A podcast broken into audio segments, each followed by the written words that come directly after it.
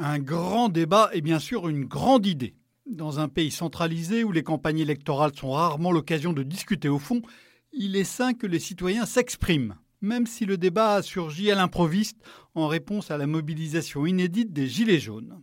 Mais ce grand débat est aussi l'occasion de voir remonter à la surface toute une série de mesures saugrenues, obsolètes, inefficaces, comme un fond de cuve, comme si les progrès dans la réflexion économique avaient été accomplis en réalité seulement par une petite partie de la population.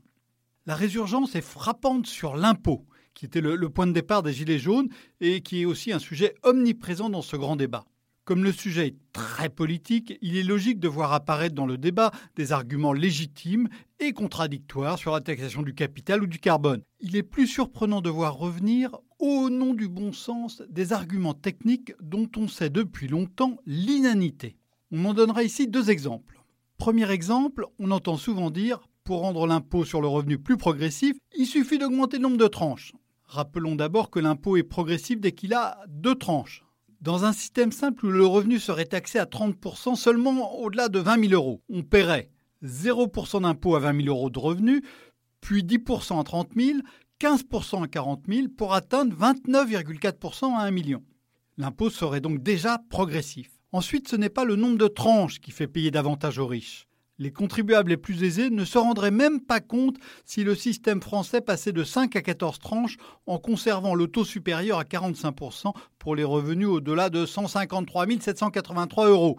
Seuls seraient vraiment concernés les contribuables moyens qui verraient leur impôt monter de quelques dizaines ou tout au plus de quelques centaines d'euros. Un système avec beaucoup de tranches a en revanche l'inconvénient de rendre le système plus compliqué et moins lisible, tous les pays avancés ont d'ailleurs réduit massivement leur nombre de tranches depuis 30 ans. La mesure qui rendrait l'impôt plus progressif, ce n'est pas la multiplication des tranches, c'est l'augmentation de son taux supérieur. Deuxième exemple, on entend souvent dire pour accroître le pouvoir d'achat des pauvres, il suffit de baisser la TVA sur les produits de première nécessité. La proposition a été applaudie dans une émission télévisée animée par Cyril Hanouna et Marlène Schiappa, au point que le Premier ministre Édouard Philippe s'est senti obligé de l'évoquer. Alors laissons de côté les difficultés juridiques réelles pour se concentrer sur l'économie d'une telle baisse. D'abord, il faut que le commerçant la répercute sur ses prix. Eh bien, rien n'est moins sûr. La forte baisse de la TVA sur la restauration en 2010 a profité seulement à 20% aux clients, la majorité tombant dans la poche du restaurateur. Et symétriquement, toujours dans les restaurants, la hausse de 2012, elle, elle a été répercutée à 50%. Ensuite, il faut que les moins aisés profitent le plus de la baisse. Or, là aussi, c'est loin d'être sûr il se trouve que les riches mangent par exemple eux aussi du pain. Et comme ils ont les moyens d'acheter du pain plus cher, de meilleure qualité, ils économiseraient plus d'argent.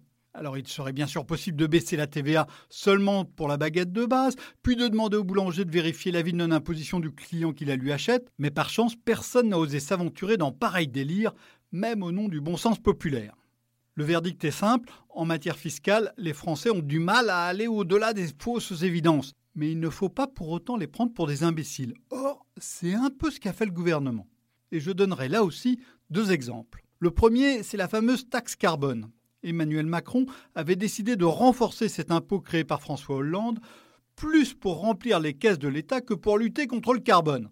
Dès l'automne 2016, alors qu'il était seulement candidat à l'élection, certains des conseillers de Macron l'avaient pourtant alerté de la nécessité de favoriser le consensus sur ce sujet. Et Laurence Boone, l'économiste en chef de l'OCDE, cite à contrario la démarche de la Colombie-Britannique. Cette province canadienne a créé une taxe carbone dont le produit a été affecté aux foyers et aux entreprises les plus fragiles, et le tout évidemment sans susciter la moindre révolte. Second exemple, la fiscalité du capital.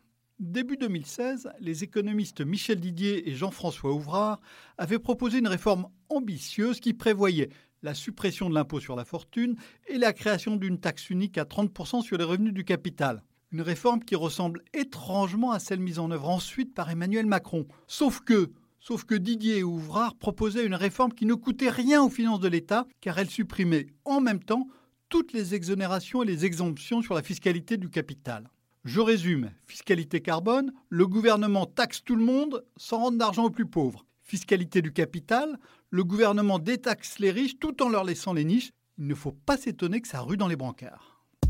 Retrouvez tous les podcasts des échos sur votre application de podcast préférée ou sur leséchos.fr.